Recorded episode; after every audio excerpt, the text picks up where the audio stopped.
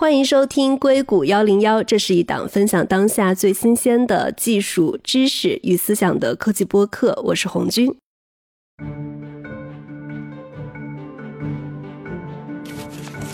Hello，大家好。之前我们在节目里面介绍过一个硅谷创投训练营，叫做 VSP。这个项目呢，正在招收第七期的新学员。非常适合想要创业、想加入 VC 或者副业做一二级市场投资的朋友。它可以系统性的了解硅谷 VC 的投资逻辑，投资人是怎么样去筛选项目、做尽职调查的，也会去讨论很多的热点行业，比如说 AIGC、医疗和芯片等。更有意思的是，课程中也会去做一些案例解析，比如 FTX，还有我们今天播客中会聊到的 OpenAI 的董事会治理等话题。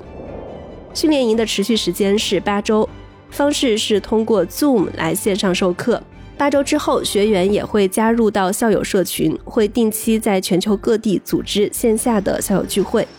项目的主办方是硅谷一零一的老朋友 Scale Asia Ventures，它的创始人是 Jasper 点 AI 的早期投资人窝利王。这家硅谷基金在成立不到三年的时间里，已经投出了五家入选 AI 一百强的人工智能公司。也是华人基金里一直专注欧美市场软件和 AI 赛道的基金，在总计四十家被投企业中，已经有两个并购退出和一个独角兽。再说回到我们刚刚提到的硅谷创投训练营 VSP，它有超过九十名全球毕业校友，覆盖在美国、中东、亚太，超过百分之四十拥有 PhD 或者 MBA 的学位，平均工作年限超过八年。那第七期的时间会是在二零二四年的一月底开营。如果大家想要了解详细信息，可以发邮件到 vsp at sav 点 vc 来询问。当然，这个项目的官方介绍还有报名链接，我也会放在 show notes 当中。我再说一遍，邮箱的地址是 vsp at sav 点 vc。那大家可能已经听出来了呀，我的声音最近有一点点感冒和鼻音。如果我在主持的时候有一些气息不稳的地方，或者声音听起来突然比较奇怪，希望大家能够多多谅解。那下面我们就开始今天的节目。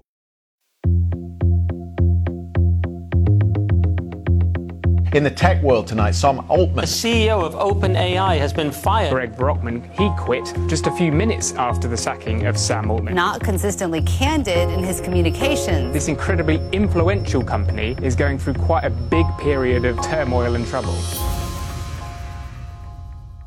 美国时间十一月二十一号周二晚上，OpenAI 的董事会风波可以说又发生了一次大的反转。那最终现在我们在播客发出来的时候呢，我们看到的结果是 Sam Altman 回归 OpenAI 担任 CEO，董事会全部重组。听起来这场风波在持续了四天以后，可以说终于让 OpenAI 暂时稳定下来了，也是现在非常有利于 OpenAI 的一个结果啊。那我们的播客录制呢，是在 Sam Altman 的回归以前，就是在美国时间的周一晚上。那今天我们就来梳理一下整个事件的前因后果，以及背后更深层次的矛盾与思潮。今天我们请来了三位，跟我们一起来聊一聊这个话题啊。一位是 MindOS 的创始人陶方波，Hello，方波你好。哎，你好，红军。还有一位是英文科技媒体 Pandaily 的创始人周恒新，周恒新也是在这次 Sam Altman 被董事会踢出局的前两天刚刚采访了 Sam。Hello，恒新。Hello，Hello，红军。Hello，Hello，大家好。那还有一位是我们硅谷一零一视频的主理人陈倩。现这几天也是在密集的关注所有跟 Open AI 有关的新闻。在我们录制的时候，视频已经上线了。Hello，红军，Hello，听众们，大家好。我们的视频啊，当时上线的时候，以为已经等到了这个瓜的最终结果，结果没有想到还没有完，还有反转。所以呢，今天也是非常开心来跟大家聊一聊最新的一些进展。对我们今天其实有必要说一下我们的录音时间，我们是在美国西部时间的十一月二十号的晚上六点来去录的这场播客，就是我们可以在开始给听众们一个简单的复盘，来去说一下这个周末这几天的新闻。对我先大概的总结一下，待会儿我有什么说漏掉的地方，我觉得倩你可以来补充我啊。好的，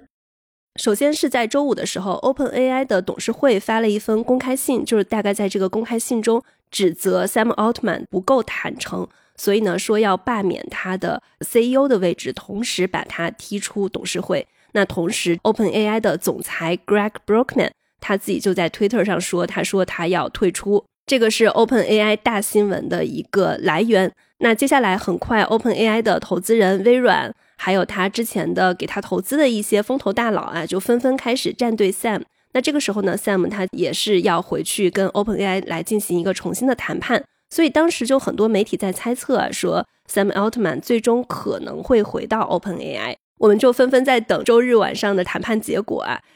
结果是谈判破裂。那 Sam 呢，最终是决定离开 OpenAI，而 OpenAI 呢，则聘请了 Twitch，就是一个游戏直播公司的首席执行官来担任 OpenAI 的临时的新的 CEO。仅仅在这个新的 CEO 宣布了大概是几个小时以后吧，Sam Altman 又有消息放出说他要加入微软。那在加入微软之后呢，我们又以为这事儿完了，结果现在是有七百多个员工，他们正在签名要求去罢免董事会。其中包括一位 OpenAI 可以说是核心的科学家，叫伊利亚。他之前是被高度怀疑是策划了这次政变的人。那现在呢，他其实也是在要求签名罢免董事会的这个名单上。所以呢，我觉得这个事情可能在我们录这期播客的时候，还在一个非常快速的发展的过程中。谢，你有什么要补充的吗？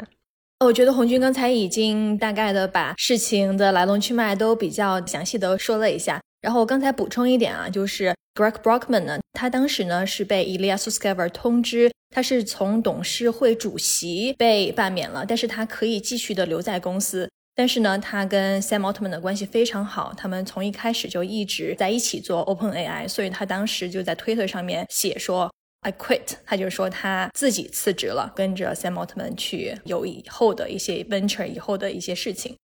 对，因为在整个这个事情的过程中。OpenAI 到底为什么策划了这次政变？谁策划的？主要的分歧点是什么？我看其实是有一些媒体放出了一些核心的点，就比如说伊利亚是觉得 OpenAI 它其实是抱着一个非盈利性的目标去成立的，但是它在 Sam 的领导下，又是拉来微软的投资，又是成立盈利机构，它在一个商业化高速扩张的路上，但是这种高速扩张是不是会带来 AI 的安全问题？所以，这个到底是扩张还是安全，是一个核心的分歧点。因为这几天大家可能会看到各种各样的消息嘛，在大家看到的消息中，你们有看到哪些猜测，或者说信息，或者说新闻点，甚至是有意思的评论？那我先来说一下，然后到时候也非常的期待听到方波还有恒星你们的观点哈。之前其实很多都是媒体猜测，包括 information，他会引述，比如说 Ilya Sutskever 在内部给员工讲的一些话。所以呢，大家之前达成的一个一致的猜测是，Ilya Sutskever 他非常担心 AI safety，就是 AI 安全方面的很多问题，但是他觉得 Sam Altman 推动商业化以及呢他进一步去融资的这些步伐太快了，没有把 AI safety 的安全问题放在最核心的位置，所以呢，这是导致了他们的一个分歧。但是呢，我后来看到了一个不一样的看法。OpenAI 他们现在不是把当时 Twitch 的前首席执行官叫 Emma Schmier 邀请他过来担任新的 OpenAI 的 CEO 嘛？他在 Twitter 上面发了一很长篇的 statement，就说他接下来要干什么事情。然后在那个 statement 的最后，他特意提到说，外界流传这次是 Ilya Sutskever 对安全问题上的担心，但是他特意的澄清说，不是安全的问题。但是他也没有说到底是什么样的问题，所以呢，外界也有非常大的质疑跟声音，还有好奇，想知道说到底是一个什么样的问题，所以这方面的猜测也很多，但是目前还没有非常官方跟确切的消息。对我也补充一点，我也觉得说，如果是因为安全的问题的话，就不能解释说今天有七百多个员工都来支持 Sam，对吧？只有董事会反对 Sam，这个就解释不通。因为如果员工肯定是知道有没有安全的问题，但如果所有员工都支持 Sam 的话，我觉得这个安全问题实际上是不太成立的。方波，你有什么要补充的吗？因为这个问题蛮有意思，就是哪些有价值的新闻嘛？大部分的新闻其实大家都是在公开场域可以了解到的。我在所有这些公开的整个时间线上有两件事情，我觉得特别有意思的，我观察到的。第一个事情就是 OpenAI 这个组织在过去一年因为 ChatGPT 的出现而产生了一些性质上的变化。我觉得这件事情可能被很多人忽略掉了。西太平洋的那篇文章讲的很有意思，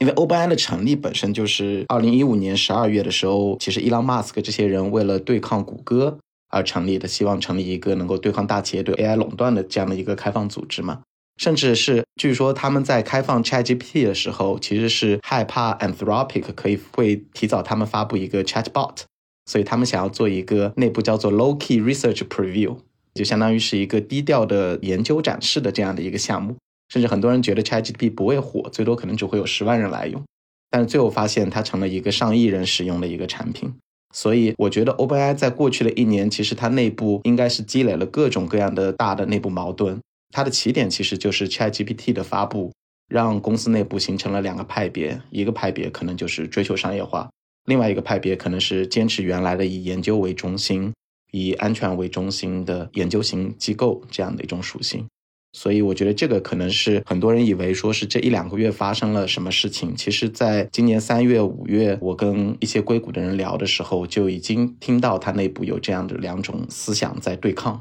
所以可能真的是持久以来的一个问题。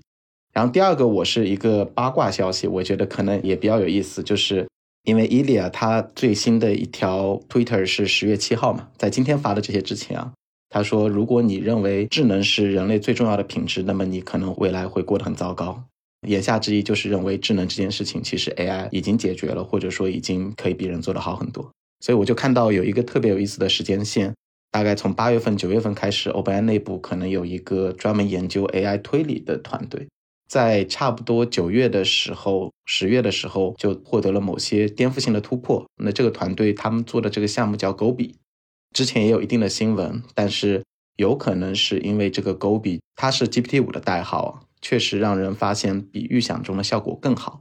让伊利亚他们觉得可能确实有一些安全风险。最终导致了 Sam 和伊利亚就这么突然的决裂，我猜有可能跟这件事情的大家的观点和未来发展的路径的想法是不一致，有一定的关系。当然，前提还是内部的这种紧张的情绪确实是长久以来一直存在。从八年前我觉得就开始有。为什么从八年前就开始有？可能我这样讲不是特别准确啊，因为我在研究 OpenAI 的时候，我发现一个很有意思的现象，就是从第一天开始。AlphaGo 是二零一五年十月发布的，OpenAI 是二零一五年十二月成立的。而且我们知道，它成立的时候，Elon Musk 其实是是它的 Vocal，就整个 OpenAI 的一个最大的推动者。他自己在采访里也说，他因为 OpenAI 的成立，尤其是招募了像伊利亚这样的人，还跟 Larry Page 决裂了。他们本来是好朋友。所以，其实这件事情，OpenAI 从一开始出生的那一天，就是带着用开放的研究来对抗大企业对 AI 垄断，来降低 AI 对未来人类的风险这样的一个目标使命存在的。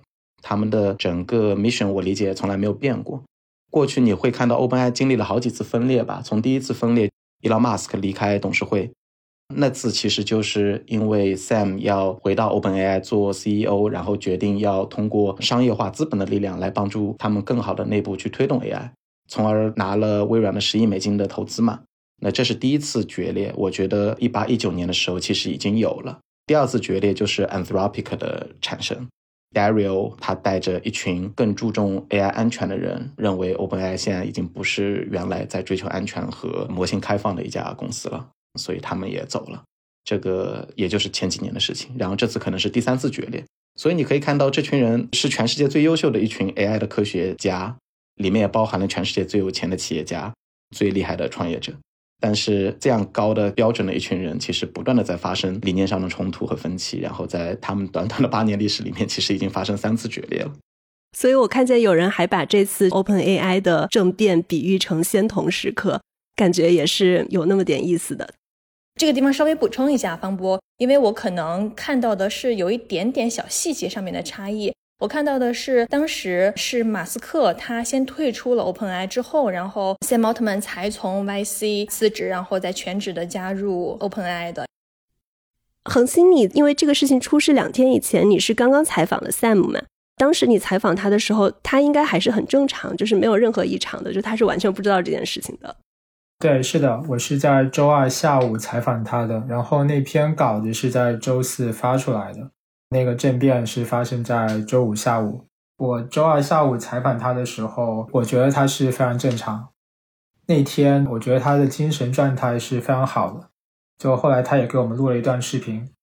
可以看得出他就是比较声情并茂吧，侃侃而谈，就没有任何忧心忡忡的样子，就完全看不出来。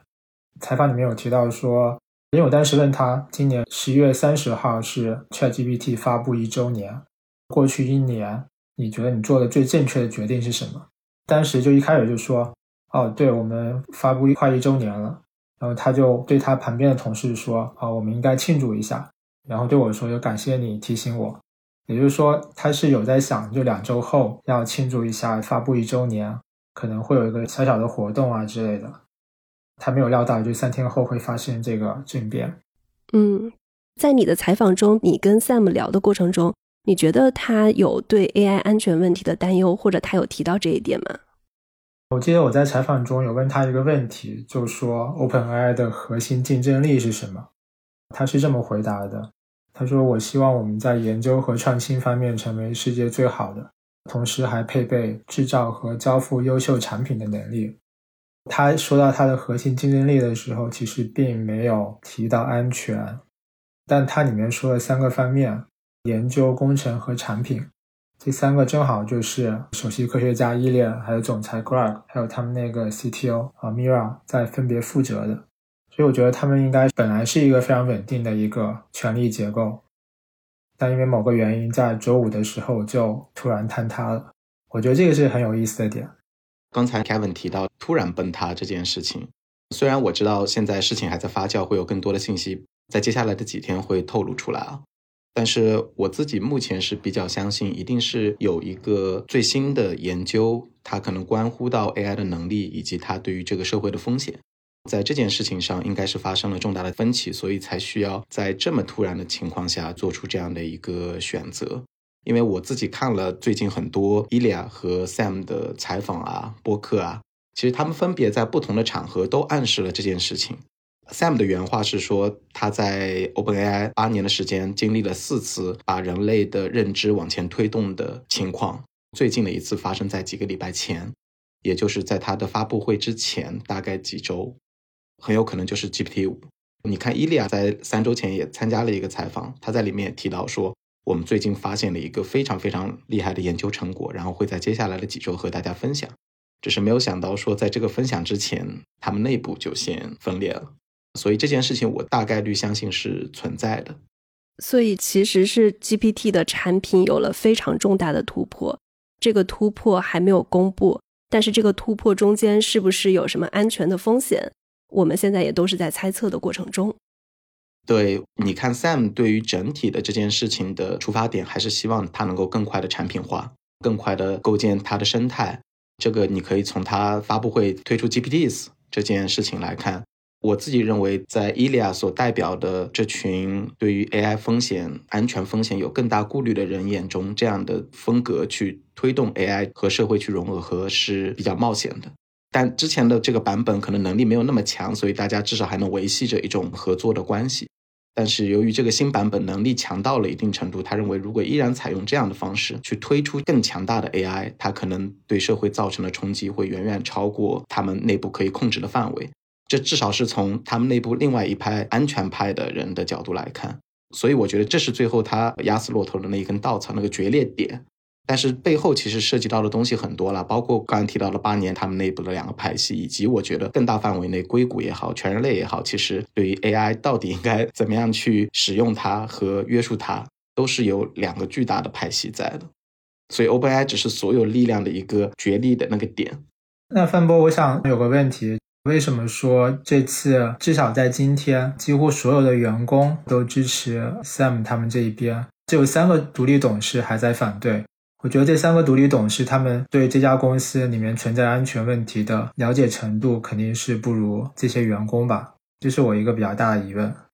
首先啊，这个点我也想了很久，因为今天上午我也一直在看这个新闻。我觉得这里面有一个比较微妙的两个层面的问题可以提出来，一个是 OpenAI 内部到底有没有足够多的人来关心安全的问题。我觉得这件事情是肯定的，而且我相信这件事情至少伊利亚是参与了第一波董事会的决策的，对吧？所以我觉得他内部的那股力量是存在着，而且据我以前的了解，他的那股力量还相当强大，因为这跟 OpenAI 一开始成立的那群人他的初心有关。我觉得为什么到今天，包括伊利亚在内，他都会站出来希望这个董事会去辞职呢？是因为我觉得他最后发展到的一个结果是以 OpenAI 的牺牲为代价的。因为我相信这群人希望做安全，他只是不希望他在整个方向上有太激进的过程，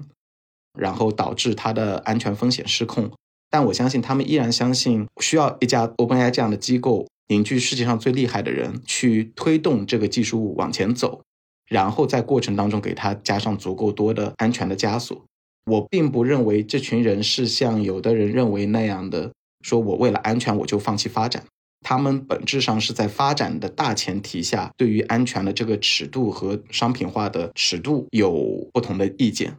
但是最后这个 board，我觉得在处理这个事情的过程当中，无论是透明度还是最终的结果，就是失去了人心，让整个组织可能面临着毁灭的风险。甚至我看他们的公开信里面还提到了一句话，说这个董事会告诉员工，哪怕是毁掉这家公司，都是跟他们的使命对齐的。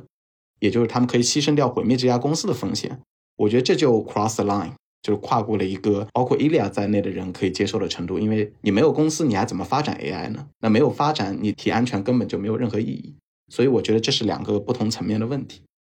所以这三个董事他是有提出来罢免他的主要原因是因为安全的问题吗？他们没有提，他们提的是官方的说法是不坦诚。对，我觉得如果是因安全的问题，是一个很崇高的理由，他完全可以把它提出来，甚至不要说一些具体的东西，只是往那一方面引，而不是说一些之前的我觉得特别听起来有点很奇怪的那种理由。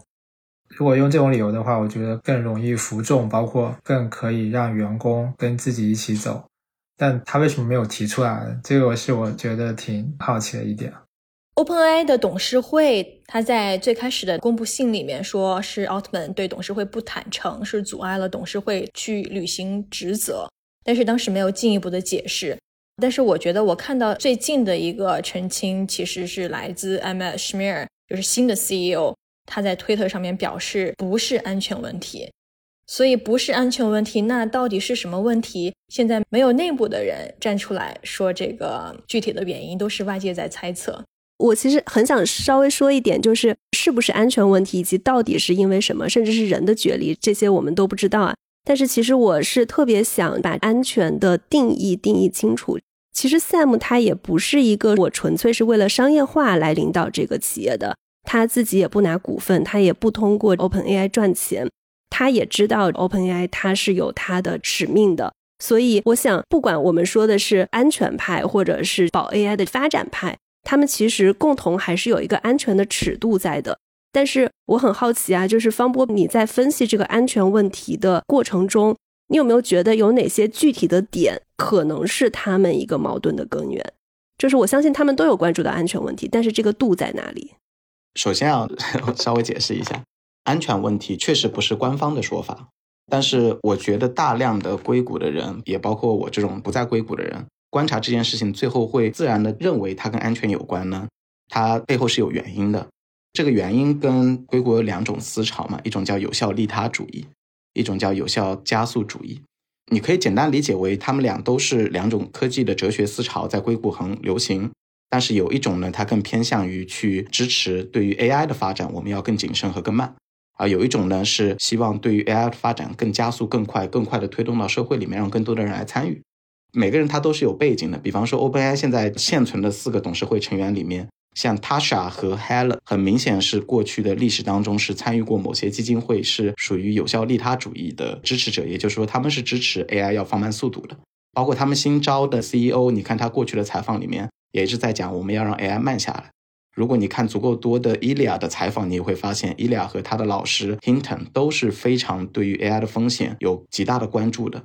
而 Sam 是完全典型的硅谷的创业者和投资人的那种感受，无论是他在产品化上面的激进，比如说推出 GPT 和 GPT Store，还是说像他的 YC 现在的总裁像呃 Gary Tan，或者说像 Mark Anderson 这样的人，其实他们都是很典型的 EACC 的主义者，也就是说，他们希望面对 AGI，我们的态度应该尽可能的推动它到社会里面，哪怕它可能会造成社会结构上的一些颠覆，但是这可能对人类最终是更好的，所以加速是正确的。我只是说，从这些人表现出来的行为和他自己各自的背景来看，他们都想发展 AI，但最大的差异点就是在它发展的速度上。所以，我觉得最终它是有一个长期的对于安全或者说是 AI 的风险的一种判断的差异。最终变成了一个导火索上的一个事件，这个是我自己的看法。当然，我相信也不只是我，而是很多人的看法。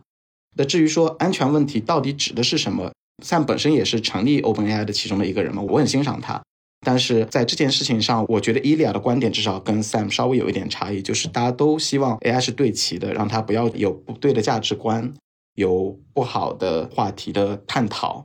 但是由于 AI 变得越来越强，它的自主性变得越来越强，它慢慢变成了一种在伊利亚的眼中叫做接近于数字生命的一种形态。他认为这种简单的价值观层面的对齐已经不够了，所以他才在今年七月的时候发起了一个项目，叫做 Super Alignment。而且他在他这个项目里面很明确的提到了一句话，说我们希望使用 OpenAI 至少百分之二十的计算资源用来帮助 AI 获得安全。那这个可能就是待会可以提的另外一个问题。因为过度的商业化也会导致 OpenAI 的计算资源会被更多的使用到服务上面，而不是使用到内部的研究上面。我觉得这个可能也是另外一个点，可能引发了他们之间的冲突。所以他所说的这种超级对齐，通过很多他的采访和外部的解释来看，更倾向于他认为一个足够强大的 AI 需要的是一种真正底层的注入或者植入一种对于人类社会的关心，或者对于人类利益的关心。或者我们也可以叫他对人类文明的这种底层的爱在里面，这是他想要通过超级对齐来做到的。而这件事情，今天我们知道的 AI 的技术是做不到的，所以他希望有更多的时间给更多的研究，用更多的资源把这样的一种全新的科学可以发展出来。这就是我觉得在安全层面上，大家都在说安全，但为什么有的人会更谨慎，有的人会更激进？他之前说超级对齐是准备花四年的时间，对吧？这是意味着，比如说 GPT 五推出来需要在四年之后吗？这个我也不知道。就我知道他说要花四年时间，但是他们内部对于 AI 能力的发展和对于安全的发展本身就是两个团队嘛，或者对对齐的发展就是两个团队，所以具体的时间线我认为都是比较灵活的。对我最近其实也看了伊利亚他的一些采访。我觉得他对于 AI 安全提到的频率，还有言语的严重的程度，我觉得是在最近几个月是越来越严肃了。包括我记得在看他一个小的纪录片里面，他有说他很害怕以后 AI 跟人的关系会成为像人跟宠物的关系一样，因为 AI 太强大了。那你说人爱宠物吗？人可能当然是爱宠物的。但是这种爱是不对等的，就比如说，当然我们会很爱我们的宠物，我们会关心它的健康，我们从心底里面爱它们。但是，比如说我们决定要摧毁一些宠物的家，或者是我们要改变一些宠物原有的生活方式，去修建，比如说两个城市的高速公路，或者去建一些新的什么基地，我们完全不会去尊重宠物的意见，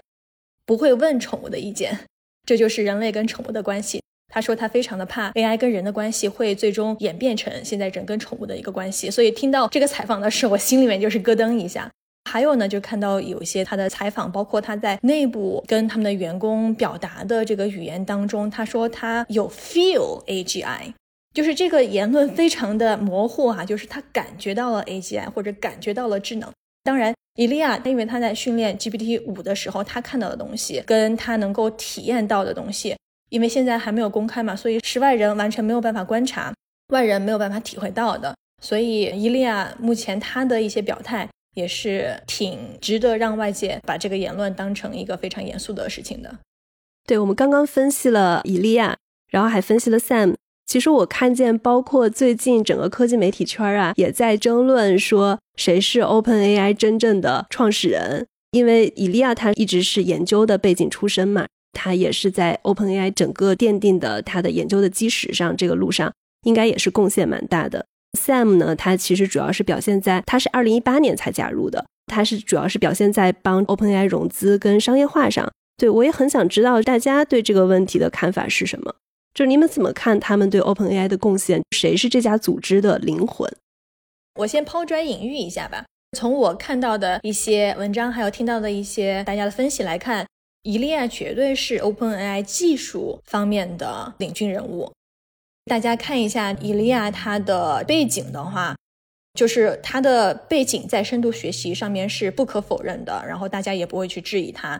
因为他是 Jeffrey Hinton 的学生嘛，Jeffrey Hinton 呢，就是刚才其实方博提到的，现在说是深度学习之父的这样的一个代表人物，是在二零一八年三位图灵奖获得者之一。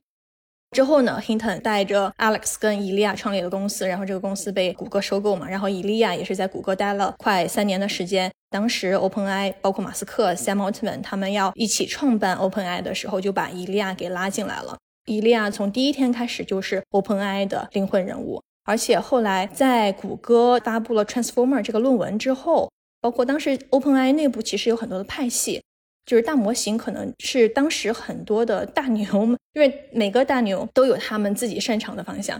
好像就是说，当时伊利亚他是支持了去研究大模型的这个派系这个方向，然后才研发并且主导了后面的 GPT 一二三以及 Dolly 系列模型的研发。所以伊利亚他在整个 OpenAI 的技术上面的一个话语权以及一个精神领袖这样的一个地位是无法撼动的。但是你说做一个公司，它只要技术它就可以了吗？我觉得不是这样的。我觉得商业跟技术它是缺一不可的。同时，Sam Altman 他的贡献其实对 OpenAI 也是有目共睹的。包括当时他目睹了 Elon Musk 要撤资，然后当时其实 OpenAI 是处于一个非常岌岌可危的一个地步。当时已经有非常多的人员从 OpenAI 出走，又回到很多的大厂里面去上班了。但是当时 Sam Altman 做的一件事情呢，就是非常决绝的、非常快的去改整个 OpenAI 的架构。那包括呢，他当时在整个 OpenAI 的非盈利组织的大的架构上面去设立了一个所谓的有限盈利的组织，包括整个 OpenAI 的架构，包括后来的融资跟微软的谈判，包括跟后来无数的投资人的一个接洽，还有就是说，当各个政府他们质疑 OpenAI 的使命。质疑 ChatGPT 它能带来什么？包括意大利它 ban 了 ChatGPT 的时候，是 Sam Altman 他去国会去接受这些审问，他去跟这些政治人物去周旋，他飞到意大利，飞去很多其他的国家去跟政府官员们、跟合作方去沟通。所以你说他们俩谁的贡献更大呢？我觉得，因为他们俩不在一个层面上，所以没有办法直接的去横向的对比。我可以简单补充一个新的维度啊。因为我觉得 OpenAI 这家公司或者这个组织吧，它确实太独特了。从它作为一个非盈利组织的角度去看它，和它作为一家商业公司的角度去看它，是完全不一样的视角。这也是为什么我觉得整个硅谷或者整个科技圈在过去三天都是非常分裂的。我们可以说技术商业，但其实就我的感觉是，OpenAI 这家组织它本身又有某种独特的亚文化的属性在里面。如果说是对于 AGI 的这种信念和追求，以及对于 AI 和未来人类世界到底应该怎样融合的那种关心，从这个角度，我觉得参与 OpenAI，包括像我们这样学人工智能的人，其实很大程度上是会被他们的这种坚定的信仰和对于未来的关注、安全的关注会被感染到的。这就是为什么我会发现这次其实还是有蛮多研究者和科学家，他会更多的站在伊利亚这边。而从硅谷的那种创业和风投的视角，他更多的会认为 Sam 的贡献会更大一点。我觉得真的是两种完全不同的视角。所以伊利亚除了他技术的领军人物之外，我觉得他真正去影响人的，和他的老师 Hinton 一样，就是真的对于那种 AI 的超级强大的信念和信仰，和对于人类命运的关心吧。我觉得至少给我的感觉，在内部其实大家对这些事情的信仰上是围绕着伊利亚的强大的信仰去展开的。我也听出你的态度了。呃，我其实没有那么强烈的态度。我其实也并不是站 Sam 哈，我只是觉得两边其实我都能理解，就是两边他们为什么要这样做，他们的信仰我也都非常能理解并且支持。只是说这两个信仰恰好碰在一起的话，我觉得非常的无解。所以我觉得这事儿其实挺有意思的。大家其实看了这么多年的硅谷的各种宫斗剧啊，之前的宫斗，比如说董事会，大家可能都是为了钱，对吧？但是这一次其实是不一样的，而且我觉得其实不管是伊利亚还是 Sam，他们在整个的过程中，至少对外表现出来的公关形象还是非常非常好的。Kevin，我印象中其实你认识 Sam 好久了。你跟 Sam Altman 接触的过程中，你觉得他是一个怎样的人？我是从一四到一七年在硅谷做记者嘛，我是个记者，所以我可能更关心的是人的这方面。就我可能对 AI 对技术这块就没有翻波这么懂。就我可以说一下我对 Sam 这个人的了解吧。我记得我第一次跟他接触的时候是一四年的时候，当时是 Information 的 Jessica Lindsay，他给我们介绍的。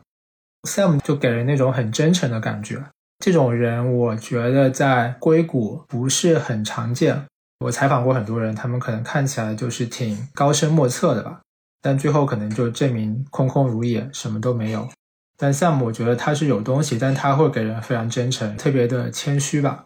我觉得他的沟通界面特别好，这也是为什么他在硅谷这么多年可以积累这么好的人脉。包括我也听说很多创业者都提到 Sam 在一些场合帮助过他们，但他们可能都是素昧平生，或者说没有任何利益关系。我觉得这一点还是挺难得的吧。我觉得他是比较发自真心的，就是想帮助创业者，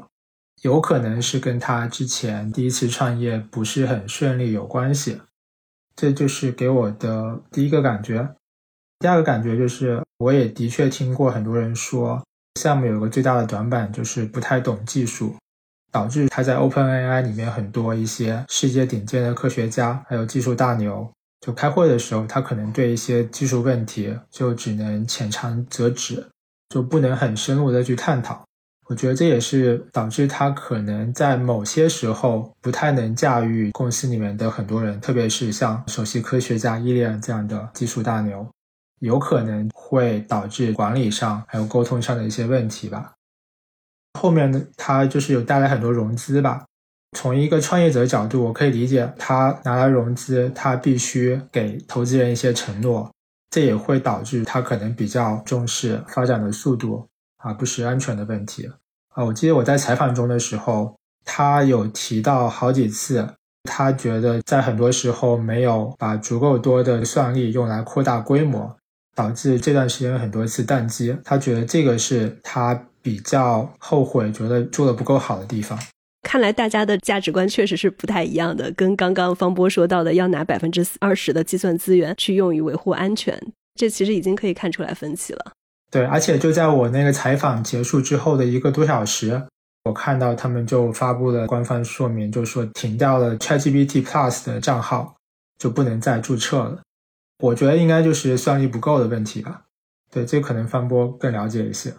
嗯，对，你要不要说一下？其实昨天我们有聊到，Sam 他渴望的是权力，因为每个人做一些事情，他都有一些内心的驱动力嘛。对，我觉得他是很有政客的这个范儿。我引用《权力之路》那本书的作者，他评价就是《权力》那本书的主人公，美国有一任总统叫林登·约翰逊。我觉得他们的经历是有一些相似的地方吧。那个作者评价约翰逊说：“他是目光远大，但从不树敌。”觉得这个放在奥特曼身上还挺合适的。我觉得他是一个很有野心的人，但同时他做的事情都很体面，就是没有什么太多把柄可以被抓住那种感觉，就是像你那种政客做的滴水不漏那种感觉。这个还是挺明显的。我就快速补充一点啊，我觉得 Sam 其实是一个很值得尊重的人。我觉得我尊重 Sam 最大的原因是，其实 OpenAI 原来的这个结构啊，真的要去发展出全世界最厉害的 AI，实现它的这个理念，真的是很难的。虽然今天有很多人在骂这个架构的问题啊，但是我觉得这个架构本身是一次比较有意义，或者甚至可以称得上是一种伟大的尝试吧。如何能在一个非盈利的机构下去尝试引入一定量的资本化？当然，最后资本化到底要到什么程度，这个大家产生了分歧嘛。但是尝试把资本主义的一些有效的机制引入到一个以愿景为驱动的一个非盈利组织里面，我觉得 Sam 在这个架构的过程当中，其实付出了很大的贡献。这也是为什么今天至少可以让我们看到这个版本的 OpenAI，要不然可能 OpenAI 都不一定跑得出来。对，就他在采访里面也特别说了，就是规模效应的确是对于 ChatGPT 它的发展是非常重要的，就是你要不停的堆算力。那对算力的话，背后必须有大量的资金投入。那如果只是一个非盈利组织的话，实际上是根本达不到这个要求的。所以我觉得他在背后拼命的融资，这个是有原因的。而他融完资之后，他肯定是对投资人是有一些承诺的，这也导致他可能在其中忽视了一些安全的问题，而过度重视发展吧。我觉得这也是很多创业者都会犯的一个问题。这并不是 Sam 他个人的这样的问题，而是他处在这样的角色里面，他就会遇到这样的问题。嗯，对，从最开始这个事情的源头开始啊，就是 Sam 他被踢出局，跟他现在的整个董事会的构成也是有关系的。他现在的董事会现在是六个人，然后有三个人是他们的成员，Sam Altman，包括 Greg Brockman 跟我们刚刚提到的伊利亚。其实另外三个人，因为刚刚方波你也在说有效利他主义嘛。我是在想，另外三个人他现在都是有效利他主义的成员吗？我可以跟大家梳理一下，有两个人肯定是，但是我不确定 Adam D'Angelo 他是不是。对，那 Adam 我可以待会补充一下，因为我之前有跟他交流过，我大概知道他一些经历。OK OK，好呀。如果我们看一下现在 OpenAI 的六名董事会成员，那除了 Sam、Greg 还有 Ilya Sutskever 之后，那还剩三个，对吧？那其他有两个女性的成员是 Helen 跟 Tasha。我看过之前《华盛顿邮报》的一篇报道，就是说他们俩立场其实非常的明显。Helen 之前呢是为一个有效利他主义的组织叫做 Open Philanthropy，翻译过来呢叫做开放慈善基金会工作的。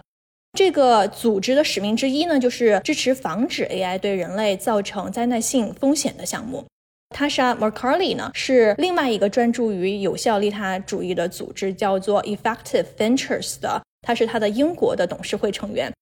但是呢，Effective Ventures 这个组织跟 Open Philanthropy 的关系呢也非常非常的紧密。然后我去看了一下他现在的一些董事会成员，还有他的 CEO，几乎都是以前或者现在在 Open Philanthropy 工作，或者还保持着非常紧密的一个关系。所以呢，可以判定的是，Helen 跟 Tasha 对 AI 一定是会非常的保守的，而且我觉得他们两个都是有效利他主义的一个信仰者。但是我不是很确定 Adam 他的一个信仰，可以请恒星来聊聊。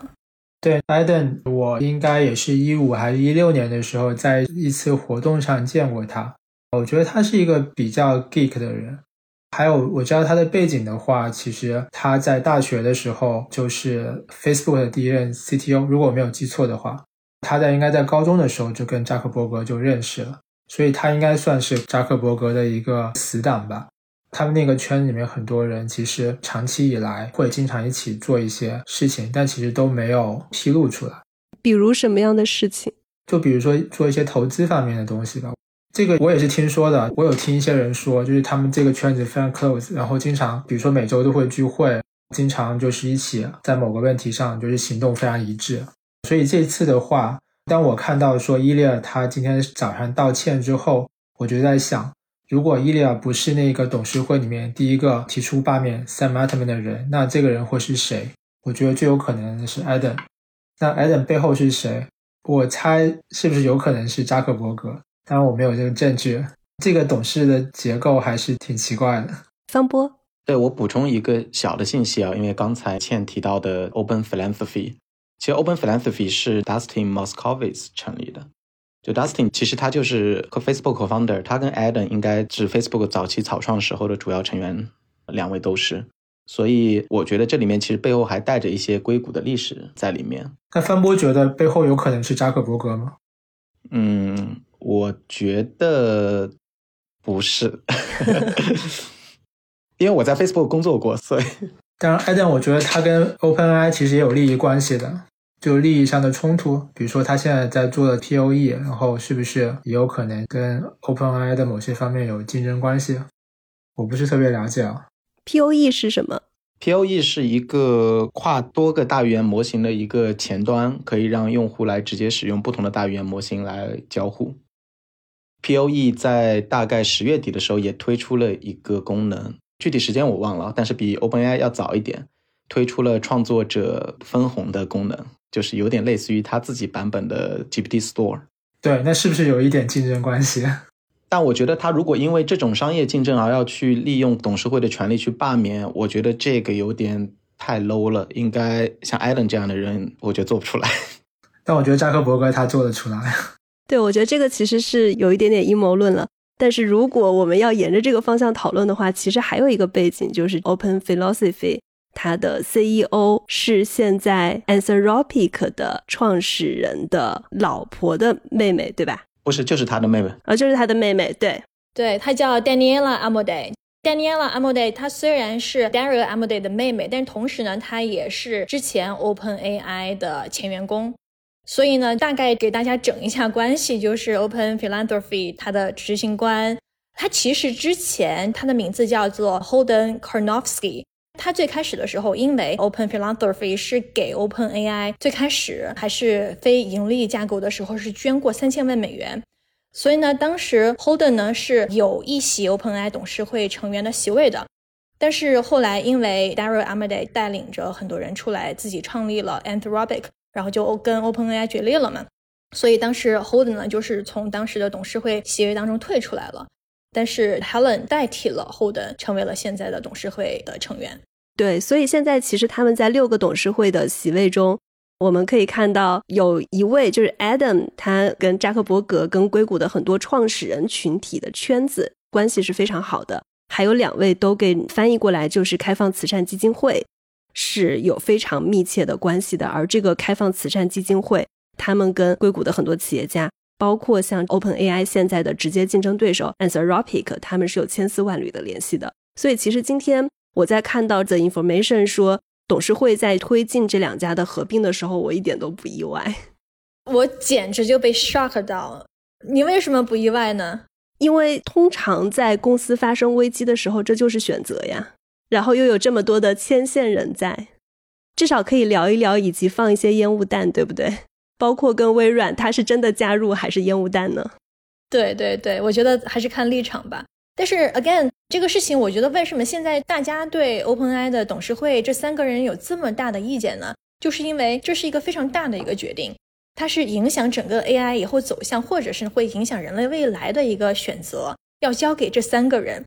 这三个人没有拿 OpenAI 的股份，所以呢，他们对外宣称是啊为了人类使命而做出选择，而不是对 OpenAI 这家公司，更不是对 OpenAI 的投资人为他们做出选择。但是我觉得这个问题的点就在于，因为有人的地方就有利益嘛，你不知道他们的背后是不是公正的，对吧？你可以 argue 他们是公正的，但是你也可以看到他们后面其实有千丝万缕其他可能不公正的原因。我觉得现在是一个非常非常 controversial、非常有争议性的一个点。嗯，对，而且 OpenAI 他们的董事会其实应该是到最近才减到六个人的。我记得在上半年他们还有九个人，对吧？其实他们的力量跟各方的观念不是完全一致的。那个时候应该更多元一点。对，最开始的时候，另外三个人分别是投资人 Ray Hoffman。也就是给了现在 OpenAI 限制性盈利的新架构的第一张支票的投资人，大家都知道硅谷大佬 Ray Hoffman。但是呢，他当时要投资另外一家 AI 公司，所以呢，他担心利益冲突，所以在今年的三月份是退出了董事会。还有一个是前共和党联邦众议员叫 Will Hurt，他也是因为今年宣布要参加2024年的总统竞选，所以呢，在今年的七月份是退出了董事会。然后还有一位呢是。脑机接口公司 Neuralink 的总监叫 Sivan The Lis，大家可能听到这个名字很熟悉哈，他就是马斯克之前不是通过 IVF 做了一个体外受精，做了双胞胎的事情嘛，然后他是双胞胎的妈妈，所以呢，就是因为马斯克跟 OpenAI 的关系，所以他在今年呢也是退出了董事会，所以大家一看一下就少了三个人，所以整个董事会的权力架构就一下被打破了，就不平衡了。方波，你刚刚有要补充的对吧？我其实想说啊，去看 OpenAI 这件事情，确实有两条主线了。一条就是刚才讲的有效利他主义和有效加速主义背后的这些不同的人在这边角力嘛。还有，我觉得我作为一个 AI 背景的研究者，当然我现在也是在创业，所以我两边的视角都会有一些。我觉得伊利亚他并没有参与到太多这类的立场层面的，或者说是思潮运动层面的考虑。我觉得它更多的是从从 AI 这个技术对于发展到一定的能力之后，真的需要从技术上怎么去约束它的角度来考虑的。所以，伊利亚和 Sam 之间的冲突和这些人和 Sam 之间可能长久以来的冲突是两个不同的限制。不过刚好聚集到这个时间点，好像这两群人有非常强的共同的利益或者共同的诉求去做出这个决定。而且，我也倾向于认为，第二次 Sam 想要再回来的时候。谈判最后破裂的过程，可能跟有效利他主义的这些人关系会更大一点。所以这也是导致了为什么伊利亚最后会说我后悔第一次的时候参与，并且签署了那个辞职信。对，所以现在看起来，伊利亚他现在已经是站到了跟员工，包括跟 Open AI，可能是跟 Sam 在一边。对，伊利亚他最近不是发了推特吗？说他很后悔参与了这次的罢免，因为他不想看到 OpenAI 出现这样的一个情况。回到刚才那个问题啊，就是说现在的 OpenAI 的董事会不是要去接触 Anthropic 来讨论潜在的合并吗？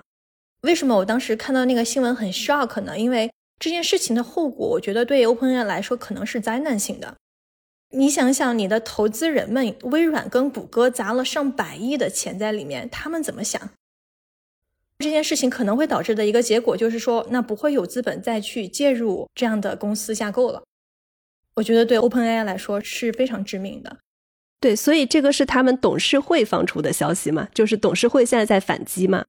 我们其实有看到这里面有几股力量嘛？就 Sam 可能是一股力量，伊利亚是一股力量，董事会有效利他主义的这群人是一股力量，员工是一股力量。现在看起来，其他几股力量结合在一起了。现在又有新的消息放出来，还有大股东微软也是一股力量。对，大股东微软也是一股力量，它的支持很重要。对，现在就是 混战的感觉。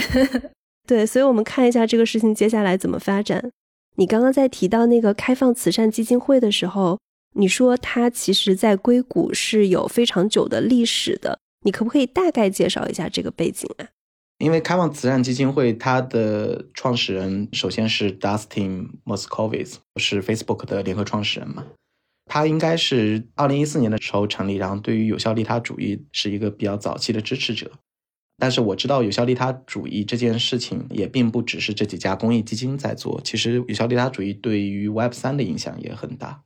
所以我记得当时那个 SBF 是不是也是有效利他主义的一个主要的参与者或者倡导者吧？所以很多人对于有效利他主义在 SBF 爆雷之后，其实已经有点失望了，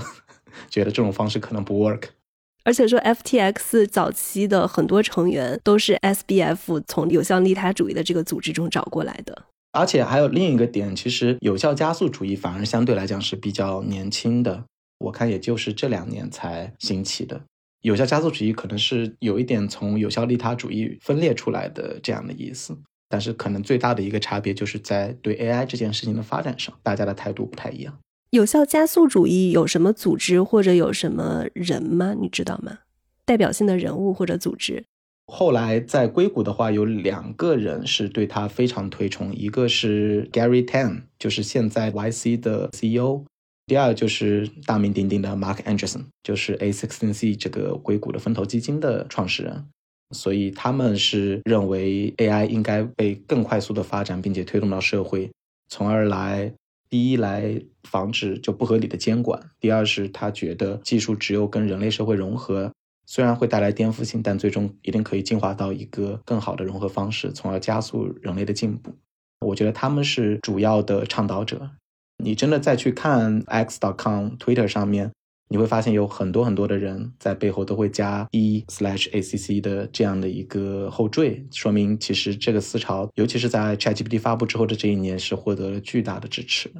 Sam 被 fire 了之后，有很多很多挂着这个有效加速主义的人的账号在为他申冤抱不平，所以他现在已经成为了 eacc 的一个 icon，一个标志性人物。你有明显倾向于哪一方吗？还是你是一个比较中立的态度？我其实为什么有的时候会为伊利亚说话呢？是第一，首先这件事情最后的发展，其实肯定骂伊利亚的人会更多一点，所以我想保护一下弱势群体。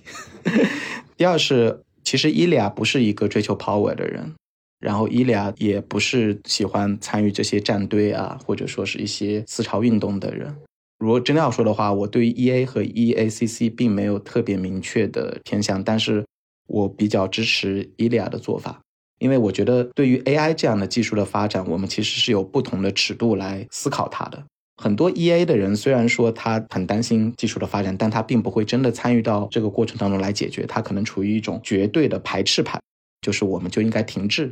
我觉得很多人并不真的在参与 AI 的推动上面。然后伊利亚和他的老师 Hinton，比方说 Hinton，他最近半年也有一个很有意思的现象，因为我也看了他的很多采访嘛。Hinton 是 Deep Learning 的发明者。他也是非常的担忧 AI 的风险，所以他在今年的时候还辞掉了 Google 的工作。那辞掉 Google 的工作，他最大的原因就是希望没有企业的利益的情况下，可以出来讲和大家去介绍 AI 的风险。他甚至对公开都直接说，他后悔去这么深度的参与深度学习这个领域的创立，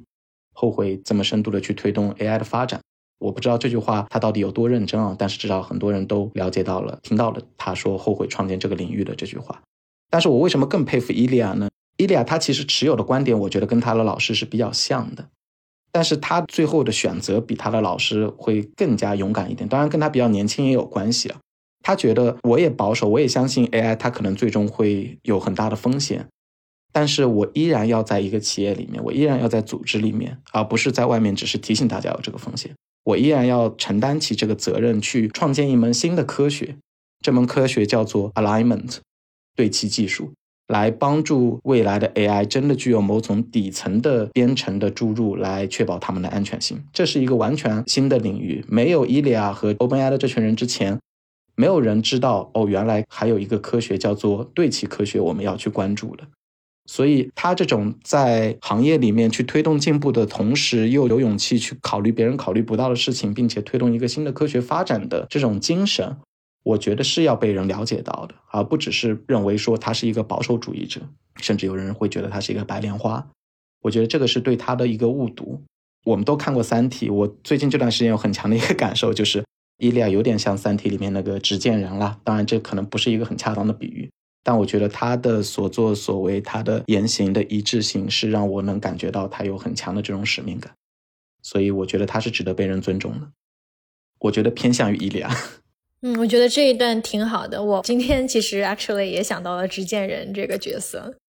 但现在很难说，对吧？就是只有我们以后从未来往回看的时候，才发现说，哦，原来他是个执剑人。方波，因为你是在 AI 行业里面，就我觉得这个事情，它肯定不只是说它是对 OpenAI 一家公司的影响，它可能对整个的 AI 行业，不管是投资还有创业，可能都会有影响。你会怎么看 OpenAI 这件事情它的行业影响呢？我觉得这件事情，首先它肯定不只是 OpenAI 一家公司的事情。刚才的讨论其实已经涉及到背后很多很多不同的因素了。首先，这里面藏着一种巨大的，可能跟我们未来息息相关的一些真正重要的决策和分裂，绝对不只是 OpenAI 一家这样的公司，因为它只是一个风向标嘛，它是 AI 领域目前来讲最领先的一家公司。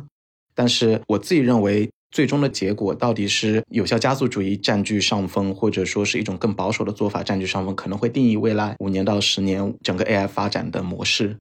也许最终也就定义了我们这个文明最终会变成什么样子。当然这句话有点夸张，但我觉得是有这个潜在的影响力的。所以如果从这个视角来讲，它都不只是 AI 行业了。什么叫 AI 行业这个问题？以前的 AI 行业和我们进入到未来的这个 AI 行业可能是两件事情。以前的 AI 行业是一个产业，它跟新能源行业、跟不同的行业是独立的，或者相对来讲是独立的。但未来如果 AI 成为了社会的一种基础的单元，也许我们剩下的唯一的一个行业就是 AI 行业，而没有其他的行业，就是相当于人只需要想办法怎么样让 AI 帮你做事情。这个是我的一个看法。所以我觉得 AI 作为一个行业，它的定义在未来会发生巨大的变化。从产业的角度来讲呢，我认为 OpenAI 很多人担心啊，它确实太强大了，而且它目前采用的方式是尽快的建立生态，尽快的积累规模效应，甚至通过 GPTs 的方法尽快的去构建某种程度上的网络效应。因为我觉得 OpenAI 本质上在做三件事情：第一是搭建世界上最厉害的大模型底座，或者说是 AGI 的技术底座；第二是他想通过 ChatGPT 成为一个全世界所有人的 C 端的流量入口。第三是他想搭建一个新的生态，让 agent 作为一个服务的主要的载体，从而重构整个数字服务被呈现的方式。它可以作为这个生态背后的拥有者。我觉得他的野心至少在这三件事情上，每一件事情我觉得都是万亿美金级的。这让很多创业公司其实有的时候会感到有一种绝望，因为它是一种苹果式的打法。因为如果我们从互联网的发展来看，最早的第一代互联网是非常开放的。也就是说，设定标准的人只是说我设定了一种规则，大家都可以来发布自己的网站，发布自己的服务。而到苹果开始，其实它就慢慢变成了一个半封闭系统了，就是你必须在一家公司的主导下去完成你服务的提供，并且由它来帮助你分发流量。然后 OpenAI 今天 Sam 在这次 Dev Day 上发布的内容是给人了一种这样的感觉。所以目前来看，我们哪怕不讨论关于人类的这些伟大的未来的这些决定的话，我觉得 OpenAI 这样的变化一定首先会导致整个行业让大模型的竞争变得更加均衡。大模型的竞争变得更加均衡之后，上面的整个生态的发展可能会变得更加平衡一些。比方说，Anthropic、OpenAI 和其他几家都会有一定的争夺生态的空间。当有不同的力量从最底层开始都能够有一定的欢迎度的时候，可能对于上层的构建应用和构建生态的参与者来讲，它可能就会变得更加公平一些。我觉得这个是我自己觉得对行业最大的影响。但我并不是希望 OpenAI 发展的不好，我是觉得 OpenAI 第一一定要继续做人工智能最领先的那家公司，因为从我的角度来讲，其他公司包括 Dario 在内，没有一个人像伊利亚那样真的关心人类的命运。夸张了，就是真的关心 AI 的安全这件事情，像那么深入。第二，他还是聚集了全世界最厉害的人。我觉得把未来的定义权交给这群最厉害的，而且很显然他们内部包括 Sam 在内做事情都不仅仅是为自己的这群人，会非常非常，我们能放心让他们去领导我们。我希望他们依然是行业的领袖，但是可以更加平衡、更加开放。好的，那今天谢谢大家的时间。好的，谢谢，谢谢，好，拜拜。那在我们节目播出来的时候呢，除了 Sam Altman 他回归到了 OpenAI，OpenAI 的董事会也全部重组了。现在三名初步董事会的成员包括 Salesforce 的前首席执行官 Brett Taylor、美国前财政部长 Larry Summers，以及刚刚我们在节目中提到的争议很大的 Quora 的创始人 Adam D'Angelo，他继续的留在了董事会。如果大家对 NGO 组织应该怎么管理，董事会的治理模式是什么，它的换届选举是什么？如果大家对这些公司治理的话题感兴趣的话呢，我们的播客也可以继续再开一期，从另外一个角度来聊一聊 OpenAI 的这件事儿。那欢迎感兴趣的听众给我们评论留言。